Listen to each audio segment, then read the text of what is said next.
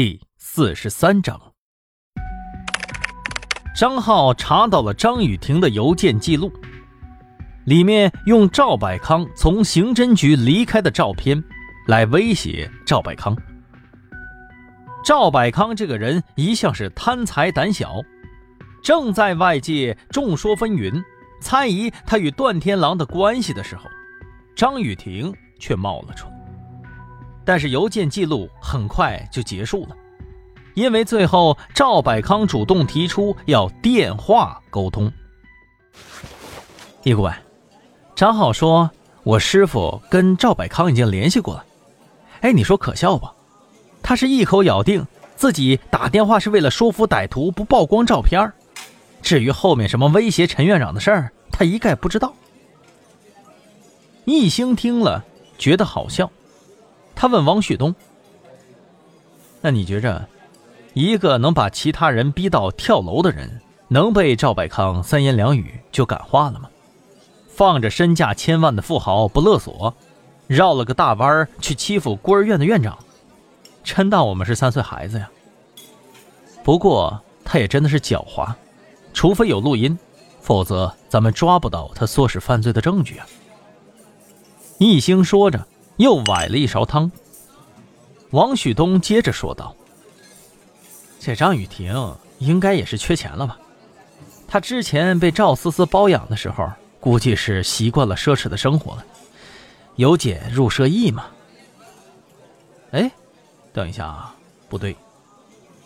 易兴说道：“上一次在商业街看到他的时候啊，他还想买帕克笔呢。”这像是一个落魄的亡命之徒该干的事儿吗？再说了，他也不丑，要想再傍上一个主动现身，好像不是什么难事儿。不过这种事儿啊，不可能一蹴而就，顶天了就是没那么快呗。是啊，易顾问，那你说他会不会是突然需要一大笔钱呢？遇到了什么变故吗？两个人说着。起身买单，走出了餐厅。易顾问呐，说起来呀，这事儿真挺怪的。段天狼死之前，我跟师傅就说想再找他了解了解情况。但是那个时候呢，段天狼是死活拦着，不让我们找。后来段天狼死了，我就想着他好歹也算是个关联人士吧，就想着再联系他一次，让他过来问问情况。您猜怎么着？他说他自己病了，只能在电话里头回答我们问题。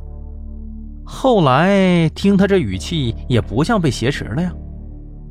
再后来他就失踪了，再也找不着了。易兴摇了摇头：“ 那可不一定啊，有没有挟持，你在电话里面根本不好分辨的。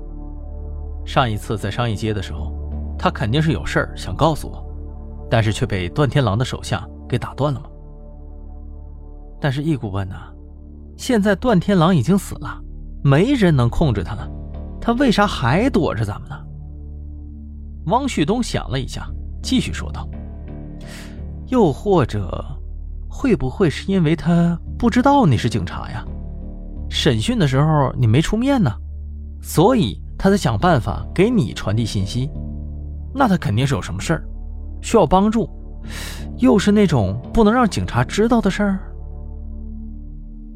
两个人讨论了一路，不觉间就回到了刑侦局。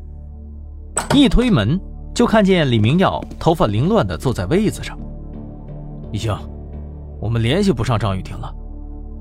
李明耀焦躁的说道：“包括他身边的朋友，我都打听了，都说他自从赵思思死了以后，就很少跟他们联系了，而且近况一直不太好。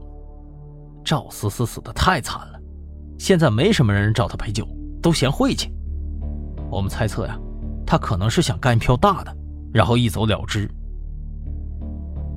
易兴倒不这么觉得。张雨婷因为担心得罪社会上的势力，之前面对警方的问询是一个字也不肯吐，这说明他十分畏惧这股势力，而且他也应该不会单单的为了钱就敢到赵百康的头上动土。说白了，他比谁都清楚，如果被抓了是什么后果。除非有什么特殊的理由，迫使他短期之内必须要拿出一大笔钱，逼得他不得不铤而走险。张浩说道：“张雨婷的手机号我都查了，最近几天可没联系过什么人呢。我们还在努力联系他的朋友们，排查最后一次联系的时间和方式，有可能不是手机。”王旭东的头趴在转椅背上，转过来问李明耀：“是吧？你说他有没有可能已经？”王旭东用手在脖子上比划了一下。自杀？李明耀掐灭了烟。啊，也不是不可能，也有可能呢是已经被人给灭口了。但是我们可以确定的是，他之前跟陈院长根本就不认识。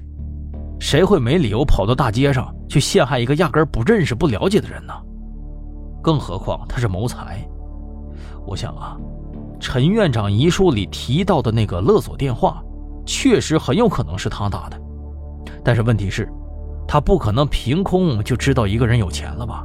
啊，大街上随便一看就觉得你有钱了，不可能吗？这事儿如果说没人告诉他，我觉着连鬼都不会信的。他肯定是受了教唆诱导的。张雨婷就这样像人间蒸发了似的。就在大家七嘴八舌的讨论张雨婷到底是抱着什么目的要这笔钱的时候，楼下负责审讯的同志匆匆传来了消息：绑架袁浩的那伙人松口了。刑侦局审讯室。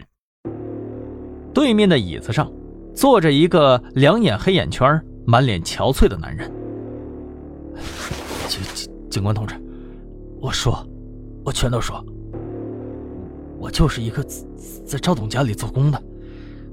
那天林有志走了以后，王秘书就发现，本来一直该锁着的书房门，竟然被打开了。他怀疑是林有志偷了东西。平时啊。书房门都是我负责检查的，而且只允许赵董进出，所以我就被狠狠地臭骂了一顿，还挨了俩耳光，我很不爽，呃，就就开车撞死了他。后来吧，我们几个人就在外面喝酒，聊起这件事来。我那天喝的有点多，声音大了点，然后掉头就发现旁边一个臭小子。一直在那鬼鬼祟祟的，好像在偷录我们的音。我们怕他告密，就就把他给绑绑了。易兴注意到了话里的问题了。他说：“书房的门一直是锁着的，除了赵百康以外，别人都不许进。但是事实是，那天易兴去的时候，书房的门已经被人给打开了。不过。”王秘书要求他们锁门，确实是真的，因为易兴躲在屋里的时候听见了王秘书的要求。你们最后一次检查门锁是什么时候？易兴问道。你们凭什么断定就是林有志撬开的门呢？警官，呃，王秘书要求我们一天至少检查三次呢。你确定之前都检查了吗？易兴看着他，好像是心虚，追问了一句：“你敢确定吗？”你的同伴好像没有这么肯定啊。你想好了再说吧。哎，这这，哎，警官同志，是我偷懒了。那天呢，我们就检查了一次锁。还是跟王秘书一起查的，在之前可能有好几天了，我都没去看。听到这段表述，一兴知道事情变得复杂了，时间的跨度突然被拉长了。在一兴之前，都有谁进过这间房间？那你刚才说他偷了东西，丢了什么呀？具体说说。李明耀问道。那个人低下头，支吾了一会儿，不太确定的说道：“其其其，其实我也不知道，我是后来过去的，我进屋的时候，就看到赵董气的扶着桌子站着，书架下面那个柜子被打开了，然后我们就被骂了。嗯，柜一兴的心头一颤，果然是有人从赵百康那里偷出了照片，寄给了他。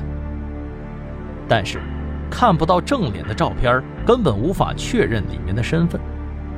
对方费了这么大的周折，到底是想透露些什么呢？亲爱的听众朋友们，本集播讲完毕，感谢您的收听。如果喜欢，记得订阅和打赏一下哟。